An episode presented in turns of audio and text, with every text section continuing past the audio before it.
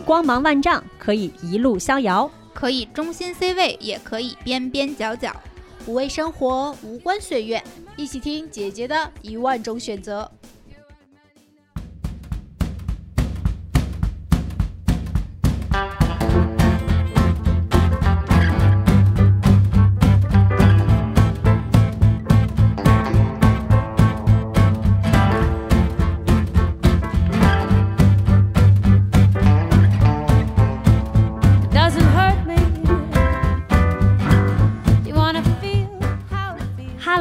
大家好，欢迎收听新一期的姐姐说。耶！开心。大家好，我是美丽。大家好，我是失踪人口 樱桃教主。妈呀，好久不见了，教主，好久不见了。最近真的是太忙太忙了，忙着玩儿吧你？没有，还是工作比较重要。哎，今天呢，来我们节目的除了好久不见的教主，然后我们要热烈热烈再热烈的欢迎我们第八期的姐姐周红周姐姐。欢迎欢迎欢迎！听众朋友，大家好，我是来自北京五洲妇儿院的生殖科大夫周红医生，非常高兴又和大家见面了。哎呀，太开心了！那个周姐姐是我们刚才介绍了嘛？是我们第八期节目的这个嘉宾。很古早了。对，刚才落座的时候，周姐姐说：“你们现在节目多少期了？”我说：“已经一百多期了，真的是很了不起，见证了我们的成长。”嗯。然后因为上次周姐姐来，姐姐说还是跟我们聊关于妇科检查。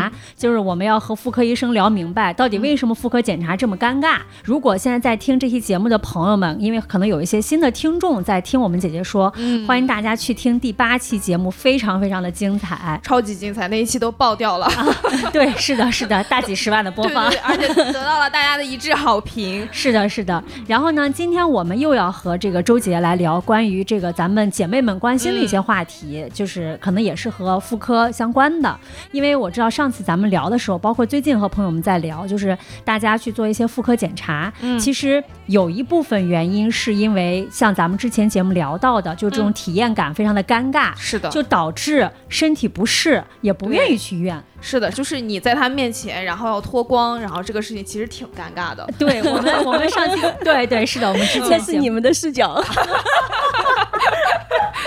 对对，在医生的视角，那只是个器官。对，医生视角，那有什么呀？没关系的。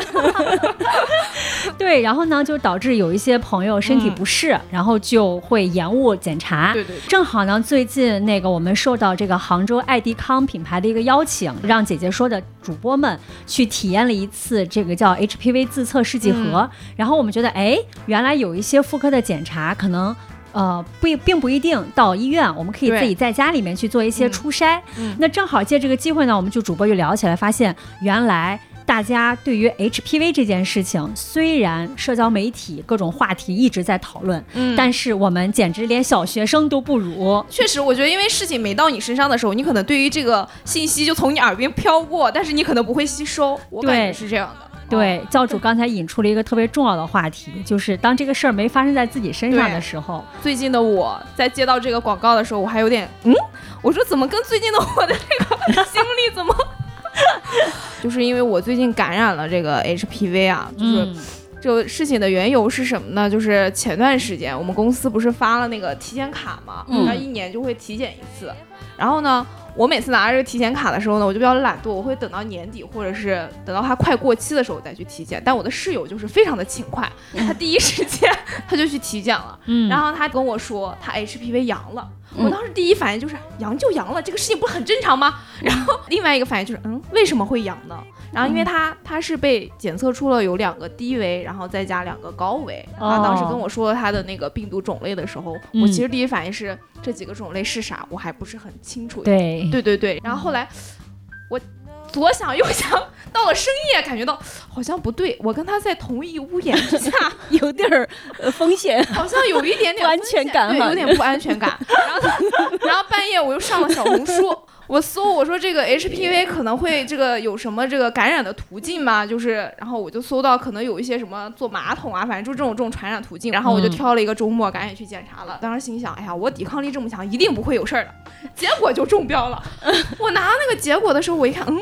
中了一个是 DV 的六号，嗯，然后我就赶紧又上了小红书，又去测试了一下，妈呀，这犹如得了病上百度，哎，真的。越查越严重。对，越查越严重，感觉自己要嗯死了。然后我就赶紧上去，我一看那个就是 DV 六号是生殖性疣，然后就来到了下一阶段，特别的搞笑。我洗澡的时候，我就开始 盯着自己的，检查。哈，对对对，自查。我就开始盯着自己的那个外阴，然后私处，然后开始不断的看，然后我就越看越觉得，我想完了，这要是。挺挺挺难的，这一通下来，我感觉我会死去，我就这种感觉。然后抱着很忐忑的心情，我就去又去了医院，我就跟医生说我得了 HPV，我说不是很严重吗？他不严重，他说百分之九十的女性都会在你的一生过程当中可能会被感染一次。我说哦好的，哦我说那我要有什么要注意的吗？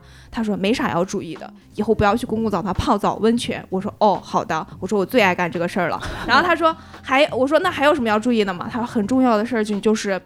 不要熬夜，注意饮食，然后锻炼身体啊，他大概就是这个意思，要提高抵抗力。对，啊听着都是和免疫力、抵抗力有关系。对，但是我嗯当时的脑子里就是啊，以后不能泡澡了，我只有这一个，我当时只有这一个重点，我感觉扼杀了我的爱好。刚才教主分享的这个过程，包括他我们之前聊主播聊天的时候，他有说到这一点，其实让我们还挺震惊的。至少我们主播自己可能都不知道，就真的比如说生活在一个屋檐下，或者说是像泡澡、游泳这种，真的会传染吗？嗯，这种概率很小，嗯就是通过日常生活当中的非皮肤接触去感染 HPV，这个概率很小，嗯所以一般来说是不会不。太会是吗？哎，对对对，最主要是一定要有直接的皮肤接触，然后才可以感染。因为 HPV 病毒我们就是就是人乳头瘤病毒的一种英文缩写吧，简称，嗯，大家叫顺口了都叫 HPV 病毒。哎，对对对，这 HPV 病毒在自然界当中好几百种啊，就像猫有好几百种猫，啊啊花猫、白猫、哦红猫、白猫都都各种各样的猫，还有好几百种。但是每一种，嗯，每一种 HPV 病毒，我们没有办法去给它起名字，就给它编个号啊，对对对，几号几号几几号几号。然后呢，再把这些病毒呢，只把它分成两大波，啊，一波呢和宫颈癌相关，哦就叫高危型高危的，就是什么叫高危呢？就是增加患宫颈癌的这种风险，这种高风险。另外一类呢，和就是我们简单的皮肤的这种疣啊、嗯相关的，就叫低危型，它和宫颈癌基本上没有什么关系。但是哦长这些疣吧，也挺烦人的，是吧？有的人嗯很严重，长得哪哪都是。嗯，所以呢，这也是一种常见的一种皮肤病嘛。嗯所以很多人就像我们小时候，大家比如说脖子上啊，什么嗯脸上什么长的那种小猴子，啊嗯就是也是疣嘛，哦都是很常见。如果是长在外阴哈，长在肛门周围哈，长在呃男生女生的外生殖器上面，像像阴茎上，这些都会长。那这种就叫呃生殖道的这种疣。那嗯我们现在查，就像您说的，你一担心。呃，你说你和你室友之间的这种是不对对对是传染？那你室友有没有感染六号啊？哎，对，这个就是重要的，对呀、很搞笑。你的六号怎么跟他会有，关系呢我的？是六号，然后 他的那个四个跟我完全类型都不一样，就是啊所以，所以你们是不同的途径感染的对 至少说明是，即使你都是六号，也不一定是你俩之间就就怎么着对了。对对对对，嗯当时那个我还问医生，我说那我们俩衣服要不要分开洗？他说没有必要。嗯，对对对，就是日常生活当中的这种接触，哪怕就是说你俩睡在一张床上，但是没有真正的皮肤哦接触，是不会感染这种病毒的。但是呢，皮肤接触了也不一定就一定会感染。我们要求我们它它感染的这个条件，第一要有皮肤的接触，第二呢、嗯要有皮肤的破损，它才有可能进入你的体内感染你。嗯那皮肤的破损当然不是说你裂了个大口子啊，这种就破损，啊有一些。嗯，微小破损我们是感觉不到的，嗯所以呢，嗯、比如说有些性生活的时候，比如说这种有微小的擦伤啊，那它就这种病毒就可能从这种地方就侵入侵入你的体内就感染了，通过性生活。但是有些时候你可能感觉不到这种有有有破损有损伤，嗯啊，所以呢，尽量我们还是要。性生活的过程当中，一定要注意这种性生活的健康。所以说，如果你们俩就是呃没有直接的皮肤接触嗯哈，共用一个卫生间哈，共用一个洗澡间，嗯呃，还甚至共用一些毛巾啊，都不会不会被感染，这个不用太担心。因为像之前教主跟我们说，他一开始怀疑他是泡澡，然后传染，我和六月都非常的颤抖，因为我俩前 前一段时间刚在一起在。大理泡了一个野生温泉，就是那种高速路边儿的那种野野温泉。所以当时教主说完之后，我和六月就赶紧的，就是想办法去测一测。然后六月还说我抱着必死的决心，一定是阳。然后结果还是还还比较幸运，还是阴。所以其实当时我们对这个事儿，包括当时教主也说说，就马桶这个事情，其实我们之前了解都不是特别多。是的，嗯，是这样的哈，这种。病毒的传播嘛，它一定是要有一个途径哈。我们说这种像人乳头瘤病毒这种病毒的传染，它一定是呃皮肤和皮肤的接触，不管是高危低危都是这种途径啊。你想我们外阴的尖锐湿疣，它也是低危的感染，那也可以通过性生活感染。交叉感染对吧？不不是说高危怎么感染，低危怎么感染，它都是它都是一大类人乳头瘤病毒，传播途径、感染的途径都是一样的，所以都是以皮肤接触为主。皮肤接触为主的话，那我们有些时候医生会说啊，你嗯。哎呀，你那个可能和你洗澡啊，呃，温泉啊，什么旅什么什么公共卫生什么这个公共的卫生间什么使用和这些有关。我我从我自己的这种经验来说，就是就是对病人的一种安慰性的一种解释。其实我们心里知道那些都没没用，那些都不是啊。对，但是我就直接告诉你，就是性生活。那这样可能会给病人带来很多的误会，啊，很多会有很多的那种不必要的焦虑。啊，就是说他可能会觉得啊，我你看我没有不接性生活，老公是不是怎么着？那些什么什么的，他可能就会想的会很复杂。是，呃，对，我感觉刚才周姐讲了这个这个妇科医生医生们诊断的这个。这个背后的秘密，感觉大家以后就是，如果大夫跟你说啊，你就洗澡得了，都不会洗了。是，确实是这样子的，因为很多人会很很很关心这个，到底这种高温高湿的这种环境是否呃会增加感染 HPV 的这种风险？就有一些那个科学家嘛，哈，就就是做去做这个实验，就到这个呃温暖潮湿的地方，比如像呃温泉、呃什么桑拿间哈那些地方去去环境采样，去去看看到底有没有 HPV 病毒感染。各种标本去采样回来，嗯，没有找到一个 HPV 病毒，所以说就环境当中高，即使高温高湿的这种环境当中，也不会存在 HPV 病病毒感染。你们就是被医生这个安慰了。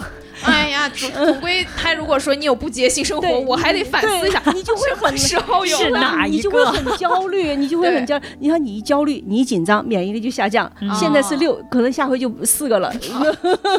所以呢，还不如就这是善意的，呃，善意的让你转移。重心，嗯嗯，把关注点转移到那个不重要的地方去。是，比如最多你的损失就是不泡澡嘛，少泡澡嘛，对对对吧？对吧？你这样你就你就会觉得哦，我不泡不泡澡，我可能我就不会再感染这种病毒了。嗯，我觉得很很神奇的点就是我自始至终没有想过性生活这件事儿，因为我室友当时被检查出来的时候，他已经很久没有性生活，可能有一两年、一年多吧，反正就没有性生活，所以我当时觉得，嗯，他得了。都没有性生活，他怎么得的呢？他应该不是通过这个途径。对，加上当时医生又跟我说，可能是什么洗澡、泡澡。对，我觉得，对，你们就欣然接受了吧。欣然接受着，我都没有想过说，可能是不是我男朋友带来的，从来没有想过。对，其实很严谨的来说，他就是通过皮肤感染和这个通过性以性生活为主的皮肤感染接触的。我们以前在早期的时候接说这个如何去预防这个 HPV 感感染的时候，大家都讨论是不是使用安全套可以预防啊？对对对，其实不可以的。其实不可以的，因为在性生活的过程当中，安全套不能够避免所有的皮肤接触，它就只能套出套住某一部分。对对对对对对对，所以说就是你不能避免其他部位的皮肤接触。你看，比如说像低危的 HPV 病毒感染，它可能会在那个尖锐湿疣可能会长在肛门周围。就是说，某一些疾病，就是非乳头瘤病毒，其他的一些可以通过性生活交叉感染的一些疾病，是可以通过安全套来预防的，比如说艾滋病。啊，对吧？艾滋啊，还有就是什么淋病啊，这些都是，呃，都是可以通过呃这个这个这个安全套来起到一个很好的屏蔽和保护作用。但是人乳头瘤病毒是不可以做不到的。我有个问题啊，就是您刚才说这个皮肤接触是这种，比如说是就是皮肤摩擦，还是说得有一个什么样的条件呢？嗯。直接接触，然后再加上有破损就可以，就可以感就有感染的机会。但是并第一能不能感染，感染以后有持续多长时间，感染以后有多严重，完全靠你自己的抵抗力。啊。你有可能我就把这个，如果我免疫力足够好，我就切了个皮肤上有个口子，我把那个 HPV 病毒抹在上面，我都不一定能感染，哦，原来对吧？就是只要你自己不要效仿。只要你自己足够强大，所以什么都不怕。啊。嗯，对，还有呢，就是说我们嗯，不要把注意力放在我如何被这个病毒感染的。我觉得我们只需要关注第一，我是否感染；第二，我怎么去治疗就可以了。嗯因为它怎么感染的这个途径太。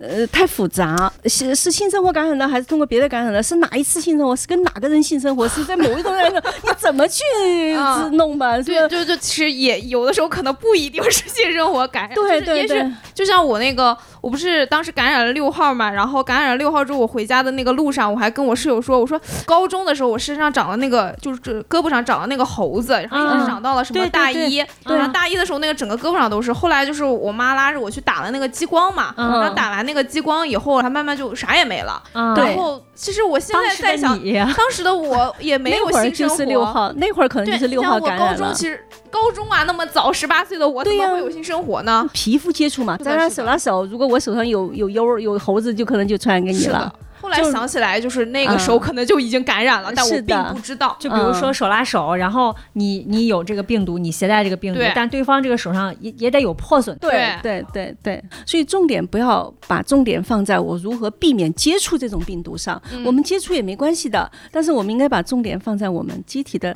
自我免疫力的调节上面。嗯。就像你刚才您说的，我们女生百分之八十的女生在一生当中至少感染一次 HPV。你感染了之后呢，哦但是百分之九十的人可以在两年之内清除同一种基因型感染人体之后，呃，持续存在两年以上就叫持续感染，那这种才是患宫颈癌的高风险。啊，所以呢，它一定是宫颈癌患宫颈癌呢是高危 HPV 持续感染，然后导致的一个呃很少见的一种不良结局。那我拿我自身举例，是不是如果我两年后，然后我再去检查，然后发现这个我还是有六号的这个感染，我是不是嗯身上就开始要继续长油了？就有可能啊，因为不同的基因基因型的 HPV 这种病毒，它导致的临床结局是不一样的嘛。像六号、十一号嗯以及那一大堆低危型的，它引起的是疣哈。嗯那如果说这个六号持续感染，你将来最终的结局就是长出疣来嘛，疣也没有什么嘛，就打掉就是了嘛。很丑啊。所以呢，嗯你你感染的这种型别，同一种基因型持续感染，这个是需要我们引起高度关注的，因为毕竟最终会导致一种疾病。但是呢，你不能说我光是啊，这个这个病毒感染了，我治这个，那个感染这个，你要找到最根本的原因，是去提高自己的免疫力。嗯，嗯，你看关注 HPV 的目的是什么嘛？并不是说这个病毒就怎么怎么着了，我们就如何如何要把它赶尽杀绝，而是要关注到高危 HPV 呃最终导致的这个宫颈癌，因为宫颈癌在对于我们女生来说，它是我们呃第二大。肿瘤啊，嗯第一是乳腺癌，第二就是宫颈癌，嗯它发病率最高啊。每年，嗯，这个中国新发宫颈癌十万例，每年死掉哦六万例。而这个肿瘤呢，又是一个，它有一个很很大的一个致命的一个弱点哈，就是说，呃，第一，它进展特别缓慢。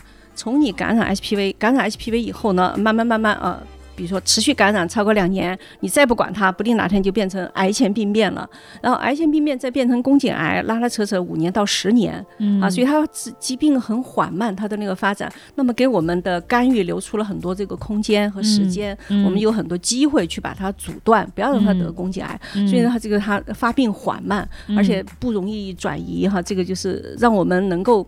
呃，有及时的去阻断这个发疾病的发生发展的这个过程，嗯所以呢，宫颈癌就是一个把它列成一个筛查疾病。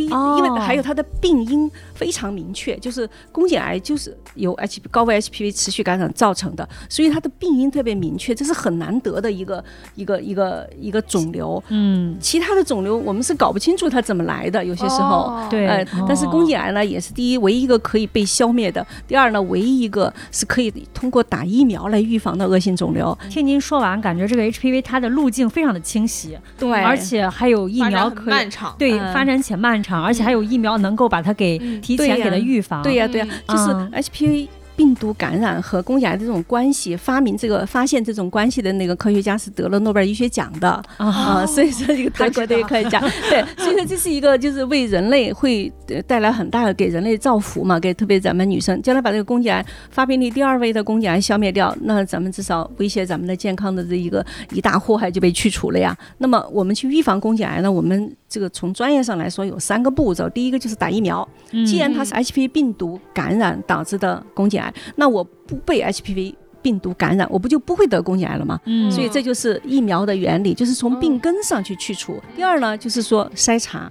啊，我就是定期的去筛查，看看我有没有这个呃宫颈病变了，有没有 HPV 病毒感染。第三呢，就是早诊早治啊，如果发现有这种嗯宫颈疾病了以后呢，尽尽早的去治疗。因因为很多人知道 HPV，或者说他知道自己感染。你像有一种情况是我们日常的体检和检查嗯到医院去，嗯呃，还有一种是可能大家对于这种日常的检查不是特别注意，那他会有一些什么？除了像身上会长这种东西之外，还会有一些什么表征吗？或者是会知道自己得了？如果已经长东西了，啊。那就已经到了这个疾病阶段了，就是 HPV 病毒先感染你，然后和你有理友好相处啊。啊，然后再进而攻击你的细胞，然后让细胞呃产生病变。嗯。但是呢，我们肉眼还看不到这种病变啊，当病变继续加重了，这个病变再继续加重、加重、加重到最后我们肉眼可见，那不就长出东西来了吗？嗯。等你看到病变，那就以前面这些过程都已经结束了。啊都，都都经历完了，就都经历过了，所以说一旦病毒感染，我们是没感觉的，甚至对发生病变的早期也没有感觉。嗯所以呢，靠感觉去判断你是否被 HPV 感染、是否产生疾病是不科学的，也是嗯误差特别大的。嗯等你有感觉了，等你有问题了，那就一切都晚了。我经常跟病人说，就是我们现在医学手段到什么程度？提前十年发现宫颈癌，你可以这样子跟他说。现在我真的觉得，我们现在如果谁哪个女生要得宫颈癌，都冤死了，因为这个都是即将被消灭的一种肿瘤，你怎么赶到尾巴你还去得一个？嗯这不这就是完全是对对自己健康的一种忽视和对这种宫颈癌这个预防这些知识的呃无知、呃嗯造成的这种后果，特别不应该。我其实有个问题啊，就比如说像我们这种年轻的人，其实我们已经有这种呃一些很强的这种知识了，或者说很强的这种这种警惕性了。嗯那比如说像父母辈的呢，可能他们那个年代是没有这种 HPV 筛查的。所以那会儿宫颈癌发病率高嘛，死那么多人。年纪大的人，他虽然失去了呃接种疫苗的机会，但是他只要定期做宫颈癌的筛查，也可以得到很好的保护。你只要筛查，你就可以发现，呃，宫癌前病变嘛，发现癌前病变把它治好了，你不就不得宫颈癌了吗？嗯，所以我们要做的其实就是每年带着父母去做那个宫颈癌的筛查。都不是需要每年都去做，我们筛查的这个也是有一定的那个呃，就是就是期期限的嘛哈，就是说，如果说你上一次检查都正常的，比如说像你你三十岁以上的人，如果你上一次体检 TCT 和 HPV 都是正常的，我们可以三到五年以后再查。哦不需要年年都查，因为如果你两项都检查，两项都是阴性，它的阴性预测值是非常高的。就是说哦，如果这两项都是阴性，都没事儿，那你这三到五年之内不会有事儿。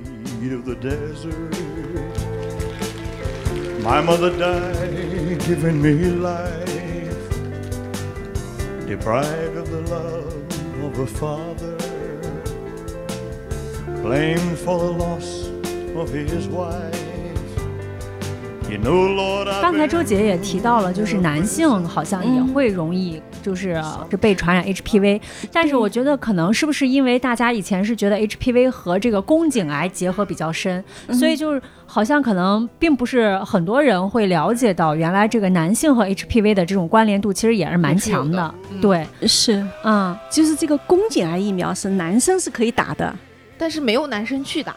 呃，他们少不懂吧？就是可能也是 就是不太不太知道哈。嗯。然后呢，就是因为它可以预防这个高危低危，低危是男女都会得嘛，嗯。就是像长疣长猴子，嗯。那么男人儿都会，呃，也可以长在外阴生殖道的这种油，也可以长在呃胳膊腿儿上、那那儿脖子上哈，嗯也是长很多那种小猴子。还有一个呢，就是说，如果是高危的 HPV 病毒感染、人乳头病的病毒感染，男生可以得阴茎癌。嗯肛门周围那个皮肤也可能得肛门癌，什么这些都可以的。所以呢，如果男生打了以后呢，也会通过阻断高危、低危的 HPV 病毒感染，嗯，嗯，给自己是一个很好的保护，同时阻断一种交叉感染的途径和机会嘛，也是对，也是对伴侣的保护。是的，是的，对，所以我之前有听，就是有看到过一个说法，其实男性在这个 HPV 的传播嗯过程当中，就是在 HPV 的这种感染过程当中，好像他会有一个传播者的角色，是，但是呢，我总觉得不要把这个注意力放在交叉啊。感染上，就你还是放在提高你的免疫力。你的免疫力足够强，哪儿哪儿什么来了都不怕，就是对吧？你这那个是苦口婆心的说，别纠结是从哪来的啦。就是老在纠结我怎么来的哈，比如老在有的人打疫苗，老在纠结我打九价、打四价、打二价，我到底打哪个？打进口的、打国产的、打哪个？天天在那纠结。嗯我就要打九价，但九价现在约不到，约不到我就等啊等啊等，等到最后呃好几年都过去了，其实你就错过了一个最佳的那个打疫苗的那个时间段所以，大家就应该关注，把重点关注在尽早打，嗯，嗯，越早越好，逮着哪个打哪个，这是嗯对的。有说法说男生会比女生更易得 HPV 吗？没有，没有是吗嗯，？应该是免疫力低的人比免疫力高的人更容易得哦 HPV 感他染，可能不是从性别来，嗯性别没有关系。嗯，嗯，刚才周姐包括也提到了说这个疫苗的事儿，因为我们之前录节目之前，刚才也跟大家说，我们征集了很多听众的问题，我的妈呀，十个问题里面有八个是关于疫苗的，哦然后我们也。其实也整理了一下，就是大家嗯。对于这个疫苗的一个需求，因为其实像前几年嘛，就是我觉得可能就这两年，大家关于讨论这个 HPV 疫苗，就是几价、二价、四价、九价这个讨论的特别多，然后去去国外打的，然后去香港打的，基本上围绕 HPV 就是可能逃不过的就是疫苗的话题。嗯，就是我那那我们首先来抛出第一个问题，就是为什么在国内 HPV 疫苗这么难打和这么难约呢？是这样的，我们首先国内的嗯呃 HPV 疫苗就面世就比较晚，这个宫颈癌疫苗在全世界应用大概有十四年了，哦，到现在为止有十四年了，但是咱们国内没几年是吧？嗯所以为什么呢？因为当初这个。这个这个说起来就有点复杂了哈，呃，最早最早的时候呢，这个我们我们国家并没有参与到 HPV 早期疫苗的这个临床研究当中，嗯因为我们觉得这个疫苗，嗯，不打算引进，并不是特别好，嗯，因为我们引进的目的呢是要降低宫颈癌的发病率，对啊、降低宫颈癌发病率，并不是降低城市人口的宫颈癌发病率。我们国家是你全国有很多老少边穷的地区，这些人还真是他们的，嗯而且他们是宫颈癌的高发区。是嗯呃，如果我们引进了这个 HPV 疫苗，你想咱们现在打个疫苗多少钱？好几千，对吧？对呃，然后呢，我们的呃贫困地区的老百姓，他能打得起吗？根本打不起。打不起那如果我引进了这个 HPV 疫苗以后，并不能降低我们整个国家的呃宫颈癌发病率、宫颈癌的死亡率降不下来。哦第二个呢，反而会增加国家很多的医疗卫生的这种投入。嗯那么从这种经济学的角度来说是不划算的，嗯达不到你的这个降低宫颈癌的那个发病率的这个这个目的。嗯嗯嗯，那你没有参与到这个研发当中，将将来这个这个疫苗面世以后，我们就不能用，并没有在国内做临床，就是这个可能对欧洲人、对他们来说，对美国人他们是呃适适用的哈，但是对中国人是不是用，没有在中国人身上做临床研究，嗯。所以呢你就不能用。所以呢，最后当这个压力特别大嘛哈，就是这个这个全世界都用的呃呃热闹的不行，火如火如荼的都广泛的推广了以后，咱们就看着着急用不上，所以呢就很多人就跑到外面去打，然后我们就是最后就开始，哎呀觉得还是引进吧。然后你引进你不能说引进就引进了，你得拿出你中国人的临床数据来呀，一期临床、二期临床、三期临床，你得做好几年才能做完呢。是吧？等你把这些事情做完了，然后这个你才能引进。当年在国外开始有 HP 疫苗的时候，我当时的预测，我认为比较乐观的嘛，我觉得五年之后我们中国女性能用得上，结果最后可能十年以后才用得上。才用上了这个疫苗。我记得当年在人民医院开始做这个 HPV 疫苗的这个呃呃国内临床的时候，我们医院有好几个那个小年轻，嗯呃，我还鼓励他们去参与到这个临床实验当中去。哦我我起码我介绍了五六个呃 小女孩儿就去。快快快！我说他当时给你的好处就是先去打那个疫苗，然后呃每年免费做体检，什么 HPV、啊 TCT 查。我说你看这做这么多检查，免费做多划算啊！什么什么 这就是这诱惑，对对对对对，就就鼓励了好了。现在回头来看，这些都是非常英明的决策。嗯他们就比比多少多少人早打上这个疫苗了。是科研数据出来了以后，你才能够有条件去引进这个疫苗。哦，嗯，然后好不容易国内开始用了呢，呃，又比较贵哈，嗯然后呢，呃，需求量比较大，呃嗯，就就就不够用嘛。刚刚引进没几年，又那个疫情了，国外这种事这种疫苗的这个供应链又中断了，他们可能没人生产，他生产不出来，运不进来，嗯这不又又没得打，所以呢，老是缺苗就约不上。但是现在没事儿了，进口的二价、四价、九价基本上都嗯很很容易就约到了。在社区就能约，社区就能约京，哎，社区有很社区嗯。就能约，然后呢，那个嗯，我们院也能约，打个电话就约了，嗯。而且加上现在国产的二价疫苗也上市了，嗯。国产的二价疫苗咱们现在批准的有两个，两个厂家生产的，所以就量嗯就很充，货源很充足，就嗯大家就不用发愁打不上，只要你呃，我们愁的不是你打不上，现在是愁的是你没这个意识要去打，嗯。啊、真的希望大家哈都都给，比如说给自己家里年纪大的，给你自己的女儿哈，嗯。家里有小女儿的，嗯。呃，九到十四岁之内打，它的那个保护下架是最高的，它的获益是最高的。呃，二价疫苗，呃，有一个嗯研临床研究是观察了十一年打了疫苗的这些人对宫颈癌前病变，就是高级别癌前病变的预防保护效果是几乎达到百分之百。二价就可以吗？对你年纪小的人是越早打越好，你越早打打哪个呢？二价、四价都可以打，啊对不对？可选择性它里面，它里面我们、哦我们 HPV 病毒它有一种叫叫型别特异性，不是 HPV 病毒好多种类型嘛？六号、十一号、呃嗯十八号、十六号啊，好多好多号。那每一种疫苗只针对一个号，嗯但是宫颈癌呢可以有十三种、十四种高危 HPV HPV 病毒引起。嗯那么我这个疫苗，我我们现在的二价呢，就是针对十六和十八、嗯因为十六和十八是高危的 HPV 病毒类型，嗯而它呢引起的宫颈癌占到了所有宫颈癌的百分之七十。哦，所以呢，我就针对这两个生产一个二价，那我嗯打了这个二价，那就可以预防。呃，这个由十六、十八引起的宫颈癌就可以阻断了，嗯，但是另外还有好多呢，是吧？那我就没有办法去预防了。它只针对这两个，嗯然后呢，四价呢，就是除了十六、十八，它又增加了六和十一，就是嗯低危的。哦。啊、低危的呢就可以预防百分之这个这个四价疫苗就可以预防百分之七十的宫颈癌和百分之九十的 U 哦。U U 就是那种就是六和十一引起的呃 U 占到了、呃所有 U 的百分之九十，明白。哦哎，然后九价呢就是除了这个这个四价以外，它还增加了呃七个呃高危嗯呃七个高危两个低危，嗯那它就可以预防百分之九十二左右的宫颈癌和百分之七九十的 U，啊那就保护作用就会更强。啊所以说，它只是说这个我我这个几价几价，就是指里面我含的那个呃针对的基因型就是的数量种。类，嗯对对对，但是型别特异性呢，就是它这个也是不好哈，就是说只要我不是针对所有的基因型，那我打疫苗就有漏。嗯嗯嗯，但是我们通过数学模型去推算二价的呃疫苗对宫颈癌的这种预防，就是它产生这种抗体的那种保护作用，可以持续五十年。哦，因为有听众还问来着，比如说要不要来个加强针啊？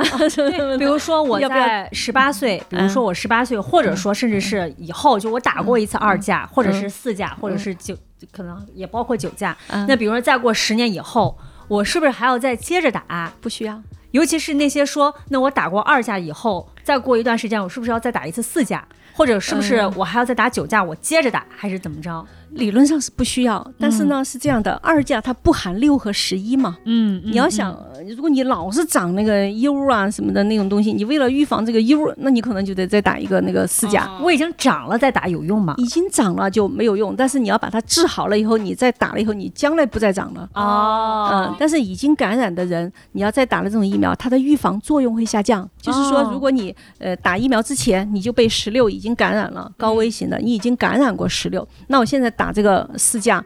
二价、九价，那么对高危 HPV 病毒的预防以及对宫颈癌的保护作用都会下降。嗯所以为什么我还哦加上筛查呢？为什么要尽早打呢？就是趁着你还没感染的时候，咱就打了，保护作用就是最好。啊明白了明。白了，哎，我还有个疑问，就是您刚才之前也讲过说。现在九价疫苗是吗？但是嗯年龄是不是放开了？对，以前好像感觉这个是哪一价疫苗好像都是配着年龄来的。对，就是感觉现在你就啊只记得一个年龄，就是说它可能就是谈的就是这个最佳的那个年龄段，还有每一种疫苗它适合不同年龄，它要靠临床数据来来来来说话的。啊它可能我并没有做临床，没有做到这个年龄段的，嗯呃，所以我就不能说你这段这个年龄段到底是否有效。但是呢，我可能我过一段时间以后，这个这个年龄段的数据已经出来了，嗯仍然能够有很好的保护作用，那么我们就。可以把年龄放开，所以现在所有的年龄你都不用记那么多了，就是九到四十五，都是九到四十五，嗯，当然越早越好嗯，九到十四岁之内打是效果是最好的，嗯。但是你后面打了比你不打强，就不管打几价，哎，对，打了呃还要筛查，不能就只管这个打了疫苗，并不是说就百分之百的能预防宫颈癌，啊还有一些宫颈癌不是由 HPV 病毒引起的，比如像我们有些那种嗯腺癌，宫颈的一些腺癌，一些特殊类型的宫颈癌，啊它并不是 HPV 病毒引起的，所以你打这个疫苗对它没有作用嘛，嗯，嗯，比较少一点点，各种各样的原因。因会导致单纯依靠疫苗并不能百分之百的预防宫颈癌，所以我们消灭宫颈癌的手段不是疫苗，而是疫苗加筛查。嗯，嗯，双重保护。嗯对。然后呢，刚才您说二价是五十年，其他的是不是也是五十年？其他没有数据啊，啊对，没有没有去做，就是我们当年拿这个二价疫苗来做做用临用这种嗯，就是靠这种数学模型去推算，嗯应该就是它可以保护我们保护五十年。嗯嗯，但是如果说因为特殊原因你还需要再补打的话，一定要至少两种疫苗要至少间隔十二个月，就是间隔一一年以上，嗯不能嗯累落着打。嗯嗯，我我觉得有唯一有需要落着打的，就是说你原来打的二价，但是你现在有呃很严重的这种，你你会很担心我怎么去保护我不得那个低危感染，因为二价里头没有没有地位嘛。啊，就是一个互补的作啊，用。对，就是一个互补。但是你啊打了四价，你不等于二价你又落着打了吗？嗯重叠了吗？嗯嗯嗯，我们是不主张这样子的，没有数据证明这样子打对你会增加保护，那你啊就那你就会可能会有增加一些风险。啊，嗯，对，嗯嗯，身体可能会不嗯适。那疫苗上来讲，国内和国外有差别吗？我们国内的疫苗数据从数据上来看还是很好的。啊嗯，这个所以现在的已经面世的二价疫苗，它对这个宫颈癌的保护作用，这个数据很漂亮的。嗯嗯，对，也是高危的。嗯，就是高级别的癌前病变的预防率也能达到百分之百，嗯而且它这种通过就是国外的这个数据是十一年的那个观察数据，十一年之后我们体内去测这种抗体还非常高啊、就是保护作用非常好。然后国内的数据也，因为国内这个数据没几年，啊，它它二价刚出来，好像是一九年一个，二零二零年有一个，好像是就是最啊，近就就就就没几年年，所以没法说它到底能怎么样。嗯，所以，但是我觉得我们对国产的疫苗还是要有信心，我觉得应该没问题，挺好的。疫苗之后有什么后遗症吗？或者什么这个？后遗症它是一个非常安全的疫苗，就是近期可能会有一些不舒服，比如说你打啊完以后，呃，你胳膊会疼，还有个嗯包，有个红，有点痒哈，什么这是局部的症状。然后全身的症状，有些人可能会有一些轻微的呃低烧，嗯，这个浑身疼、关节嗯疼，什么会有点这些，还有。疲倦哈，觉得特别累啊，这些，嗯但是这些都是一过性的，休息嗯休息就好了。这个嗯没有什么呃特殊，并没有特别严重的这种呃不良反应。嗯很多人以前就是，哎呀，说打了疫苗怎么就死了，又怎么怎么的。后来这些案例一个一个的扒出来，都和疫苗无关 啊。但是有些别有用心的媒体可能就觉得某某某打完疫苗回来就没了，呃，这个人 那就有一些什么自身的什么疾病，有没有什么不能打的？有啊，就是嗯疫苗，我们打这个疫苗，毕竟它还是有一些特殊的那个呃嗯，有一些特殊的成分，它里面嗯比如说有一些蛋白，还有啊呢有一些它那个辅料里面嗯会有一些呃叫酵母嗯啊，如果你对这些东西过敏，你就不能打。我记得有一个听众问，就是自身有免疫系统的疾病，对对，严重的免疫疾病、免疫缺陷哈，这些也不能打。嗯总之会有很多的呃注意事项。如果大家去预约这个疫苗的时候，我们的这个接待的人员都会详细的跟大家说这些事情，还会签署一个。知情同意啊、告知书啊这些，呃，嗯会跟大家讲清楚。嗯嗯，好，我觉得刚才周姐姐关于这个 HPV 本身，其实聊了还挺多了，不管是这个发病的情况，包括周姐一直在苦口婆心的跟大家讲，科普，不要再追求它是怎么来的，咱们要重点放在怎么治上啊。嗯对。那其实关于 HPV，我们可能还会有一些延展性的话题，也想跟嗯。周姐姐聊一聊。因为就像前面刚才讲的，就是我感觉好像这几年才开始讨论这个 HPV，就是嗯尤其是和 HPV 关联的宫颈癌，就尤其是这这两年的声量特别的大。就是甚至是网上还会有一些有一些这个声音，就是在说为什么这个 HPV 如果说它之前导致的宫颈癌的发病率这么高，在比如说五六年前，甚至十几年前，没有像现在这么这么这么热烈的讨论。而最近甚至还有一个声音在说，是不是有一些这种什么一些不管是疫苗也好，或者是一些其他的一些什么背后是不是有一些资本的动作在推推动大家要关注这个病？现在最近的讨论很多，我觉得是好事儿，嗯就说明以前我们我们医生一直就是在呼吁，不仅是说，你看十年前十。十五年前我就在关，我们就是哦我就我们就我自己本人就曾经在新浪那会儿就去做专题的这个 HPV 这种节目，就像跟你们聊这些一样。当时我们最大最后的结束，语就是希望我们国家的女女性能够尽早的用上这个疫苗。当年哈十几年以前还在说这个，我们这种宣传的力度还是不够嘛，毕竟我们临床医生是疲于、呃忙于临床工作，在那治病，得了宫颈癌，得了这个什么呃癌前病变，我们应该怎么去给你治？忙在这儿。至于宫颈癌这个疾病的预防，预防这些疾病，并不是要靠临床医生才能够完成的，大家来一起行动，才能够起到一个真正的宣传、告知还有这种科普的这种达到这个目的。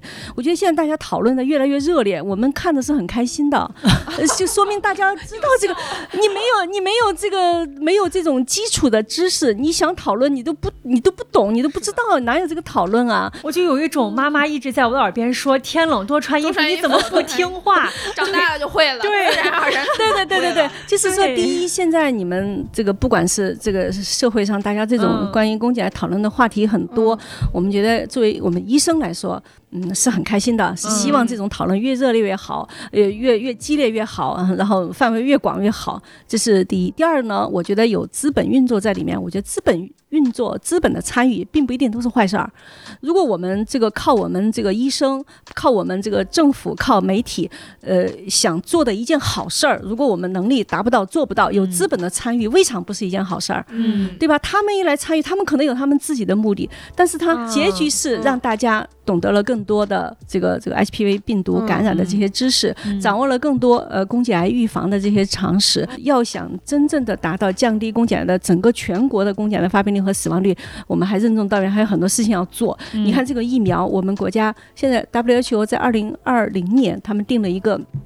在全球消灭宫颈癌有一个战略啊，战略计划。这个计划呢，就要求呃定了几个目标，呃，有十一百九十四个国家，一百九十四个国家参与，我们国家也在其中。参与要干嘛？要达到一个九十七十九十的目标，就是到二零三零年，嗯到二零三零年，我们十五岁以下的女孩子，呃，接种 HPV 疫苗的比例要达到百分之九十。嗯这是我们我们这是我们签字了的，我们要做到的。但是现在现在的接种率不到百分之二，基本上完不成这个任务。么低呀？对，第一，这是这不是计划免疫，这是自费的哦自费，嗯对，五千块钱嗯不是谁都能拿的，痛痛快快就拿出来的。第二呢，它需要打三针。啊，嗯呃，什么零二六，嗯，这么这么打三针，嗯，磨磨蹭蹭拖到最后可能就拖黄了，嗯。啊，对，还有呢，就是就是会会呃比较麻烦，呃然后呢，就是关键就是费用的问题，对，然后呢，这个嗯。对吧？而且呢，你想要让那么多的人，百分之九十的十五岁以下的女生注射打这个宫颈 HPV 疫苗，这个如果没有政府行为是做不到的。嗯，但是我们现在发现，好像关于 HPV 这个，或者说是甚至是就是 HPV 这件事儿，可能大家对于它的看法。已经不仅仅是我去医院做一个检查。前两天在 B 站上看到一个 UP 主，他就在说他去做 HPV 的这个检查，甚至他就是可能也是几年前的事儿啊，就是他的父母还会觉得你为什么要去做这个检查？你是不是咋不良啊生活，对，就是就这个东西它就延展开了。没有开始性生活的女孩子哈，我们希望她们尽早的去接种这个 HP 疫苗。但是呢，反对的声音也有很多。哦，反对的声音是什么呢？就是说，如果这个女孩子她呃性生活太复杂、太活跃，那她会有感染各种。感染 HP 病毒得宫颈癌的这种风险，她会心存畏惧。但如果说我打了这个疫苗以后，我就不会得那些病了，他就可能更加放肆。我有金刚罩了，然后我就出对呀去之后想干啥干啥。对呀想干啥我没有的时候，我还是有点害怕的。对呀、这有道理啊。所以嗯这就是反对 HPV 疫苗在这个小孩子当中接种的这个呃一一一种声音吧。嗯这种复杂混乱的性生活，大家都是反对的。但是怎么样去呃杜绝这种现象哈？嗯，不能依靠呃疾病去恐吓他，嗯而应该给他树立正确的这种嗯、价值观哈，这种爱情观，你的婚姻哈、恋爱这些呃，应该应该从这个角度去做工作，嗯。而不能指望说我。哎，这个疾病存在，呃有个你有得性病的风险，你有得这个疾病的风险，所以你会呃被动的呃性生活有所节制，呃不能这么去想啊、所以呢，我觉得这是从教育上哈，这个对青少年的这种教育上，性教育啊，这个这个呃这个生殖健康的这种教育，呃从这些方面去做工作去努力，所以还是希望大家能够呃就是从宫颈癌预防的这个角度来说，既然你打了疫苗也不安全，你还要做筛查，所以也是希望大家能够定期的去做妇科检查，它不仅能够发现你有没有 HPV 感染，还能够发现有其他的妇科疾病，特别嗯。是生殖道感染啊这些。对，嗯，如果你有这种妇科的一些疾病，比如说生殖道的感染，其实是可以降低我们这个阴道内部的这种抵抗力和免疫力，会增加你患 HPV 感染的这种机会。所以有了妇科疾病，你还得要积极的去治疗。哦嗯特，别是发现这个呃白带不好啊，呃你不能、嗯不能慎着，不能拖，嗯对也也不能自己瞎买点药随便就用，这样也不行。嗯，我觉得就是大家如果听到周姐姐说要定期去做妇科检查，有心理负担的话，请打开我们第八期节目，听一听周姐姐在两年前苦口婆心跟大家说要摆正心态，哎，就把就绕到那儿去 了，是是是，没有任何不舒服的时候，定期体检。嗯呃，有任何的不舒服的时候，随时去医院做妇科检查。嗯，看，我觉得又是又是那种。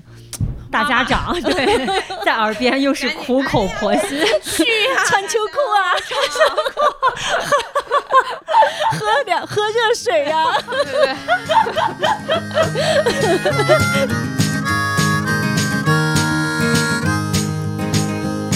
Who needs a house up on a hill when you can have one on four wheels and take it anywhere the wind might blow? 好，那听到这儿呢，我相信大家已经这个被周姐姐的苦口婆心和真诚，然后所打动。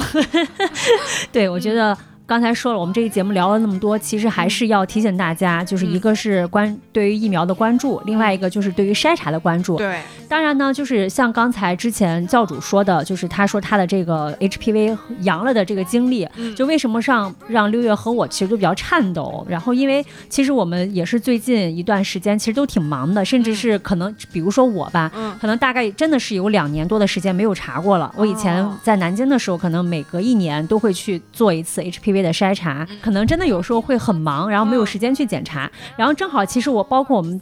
这次做这期节目，我觉得也是一个比较不错的契机，因为前段时间杭州爱迪康医学检验中心也联系到我们，那这个爱迪康呢也出了一个叫 HPV 二十五分型的一个自检盒，就相当于大家就是如果是工作忙碌的话，或者是目前还暂时无法这个克服去医院检查的这种不适感，那其实完全是可以在一个比较私密和安全的环境下去做这种自我的这种 HPV 的检查。其实一开始收到他们的邀请的时候，我还充满了很多的疑惑，包括相信听众听到这儿的时候，可能也会觉得自己在家做 HPV 检查，它因为不是像其他那种检查，就是 HPV 相当像，呃我相信做过的朋友应该会知道，它属于那种探入式的，对对，就有点像女生来月经用那个棉棒一样，它是一个这种对，是一种是是一种插入插入式的这种这个检查。那自己在家怎么做？而且是这种所有的检测的仪器，然后给你就是你自己在家去操作，会不会出现比如说你的这种器皿不洁，或者是检测不准的情况。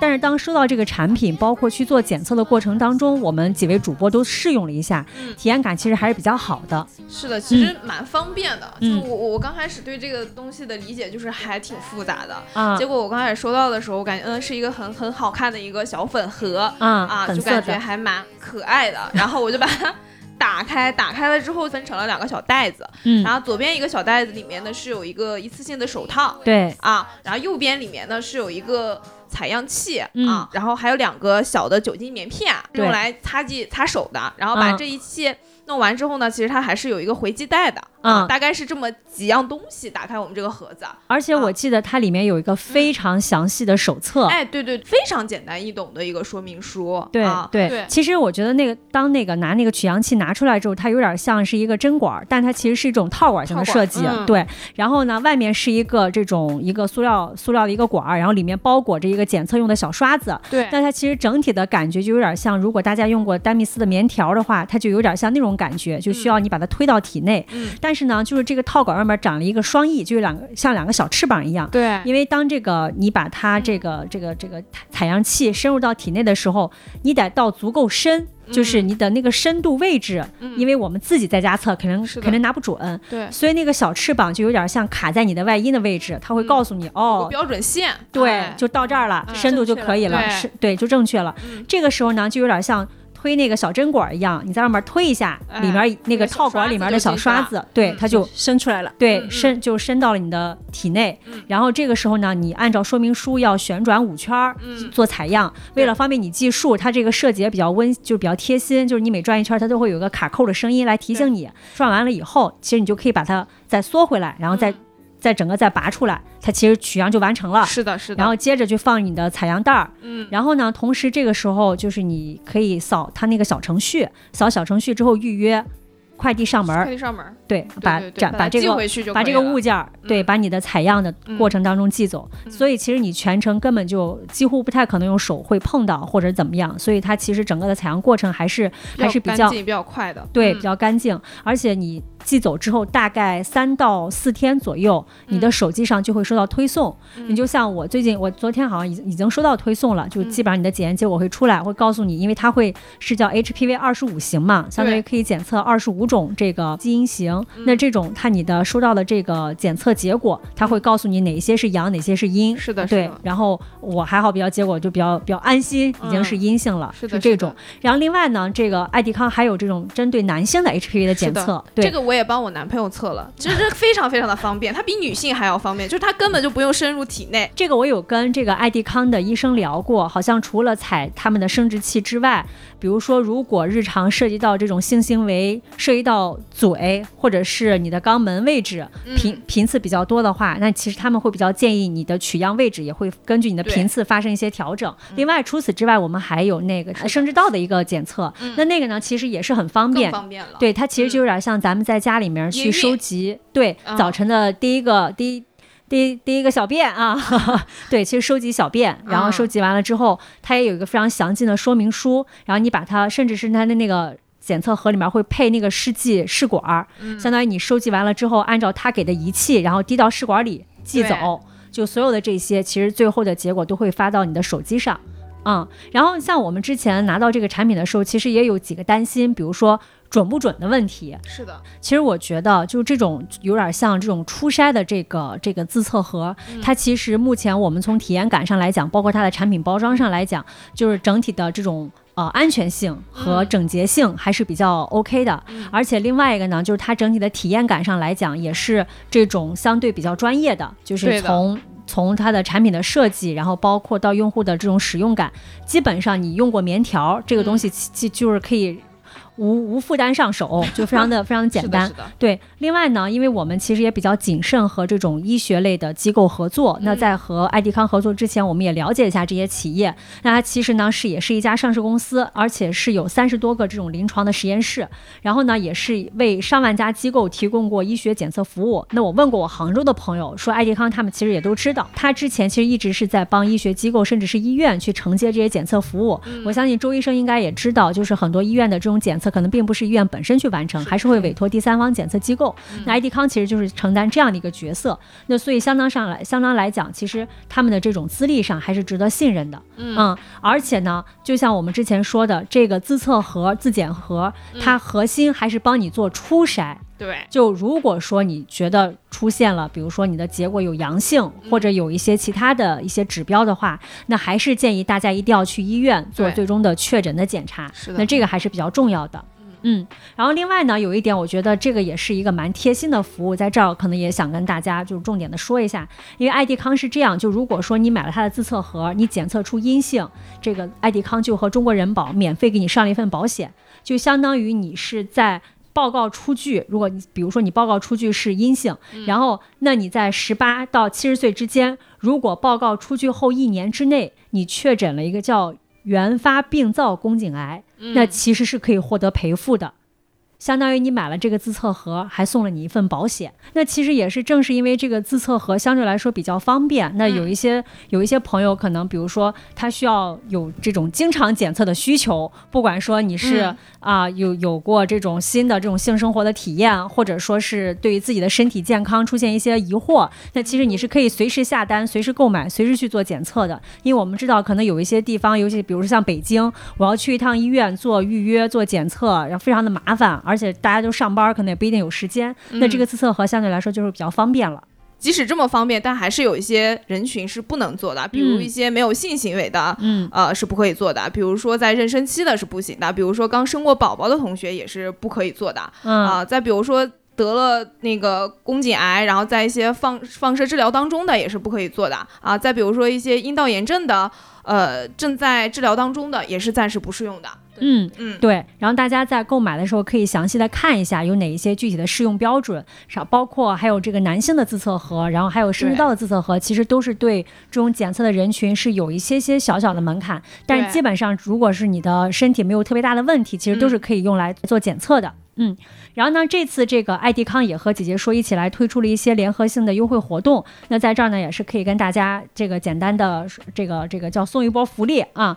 那大家呢，可以在这个淘宝去搜索爱迪康的官方店铺，找这个后台的客客服，啊，嗯，去报暗号叫姐姐说，嗯像用于做 HPV 检测的小粉盒和小蓝盒，那日常价格呢是二百四十九元一个。那小粉盒针对女性的，小蓝盒针对男性的。的，对，那报了暗号之后呢，可以领到姐姐说专属的七十元优惠。那到手价呢是一百四十九元一个。哇，很嗯便宜了。那如果呢，你是要购买两盒，不管是这种两个小蓝盒，或者是两个小粉盒，或者是一蓝一粉都可以。那日常价呢是四百四十九元，那找客服报暗号就可以领到一百元优惠，那相当于到手价是三百四十九元两盒。关于这个生殖道感染的，就这个检测也是男女都可以适用的。那日常价呢是五百三十九元，那也是找客服报暗号，姐姐说，那就可以领到一百元的优惠券儿。那到手呢是四百三十九元。除此之外呢，大家也可以在我们的这个文案里面去点击给姐姐说的专属优惠链接下单购买就可以。你也可以在公众号输入 HPV，也可以获得姐姐说的专属优惠购买链接。嗯，那不管怎么样呢，还是那句话，这儿呢我要周医生上身。跟大家苦口婆心说一句，就是自测和还是检测的第一步。如果有任何指标的异常，还是建议大家要去医院。嗯那另外呢，我觉得这种不管是这个呃这个爱迪康的这个 HPV 自测盒也好，或者是生殖道的自测盒，那其实呢都是也是方便大家，鼓励大家去呃在自己没有负担的情况下去做日常的这种检查。那其实呢也是对自我的进行一种保护，尤其是比如说当你很忙，或者说是你这个有这种本身对于去医院有这种心理负担的同学，那其实这种自测盒是能够可以帮助你。不会让你在不适的状况之下去完成这种检测，尤其是我们的私处健康，就是大家还是要重视起来，因为可能很多的这种大的问题都是从小毛病开始的。嗯，所以我们其实就是这种早筛查、早发现、早治疗，疗。对、嗯大家的身体就是健健康康的。嗯，嗯，好，那我们今天呢也聊了这么多，也非常感谢这个我们的周姐姐再次返场，姐姐说又给我们普及了一普及了一波这种。非常有用，非常对有用对对学到了很多这一期。嗯对对，那如果大家对于这个我们这期节目聊的啊、内容还是有一些自己的困惑或者疑问的话，也可以给我们留言，嗯对我们也会整理一些，然后统一给大家一些回复。嗯好的，好吧，那非常感谢周姐姐今天跟我们聊了这么多感谢啊好。的好的，嗯大家再见了。嗯，行，那欢迎大家在各大音频平台关注和订阅我们姐姐说，也可以在微信公众号搜索“姐姐说 FM”，就可以加入我们的精神股东群。好，那今天就跟大家聊到这儿吧。好，嗯好谢谢大家，拜拜，拜拜。We were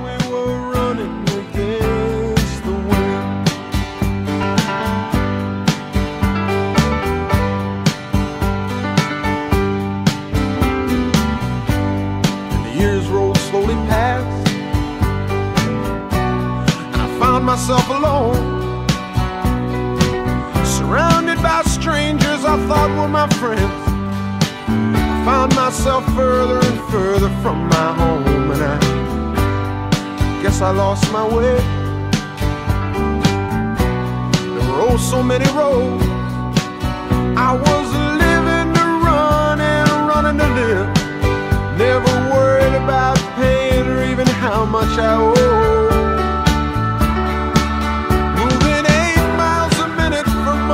Time breaking all of the rules that would bend. I began to find myself searching, searching for shelter again and again. Against the wind, little something against the wind. I found myself seeking shelter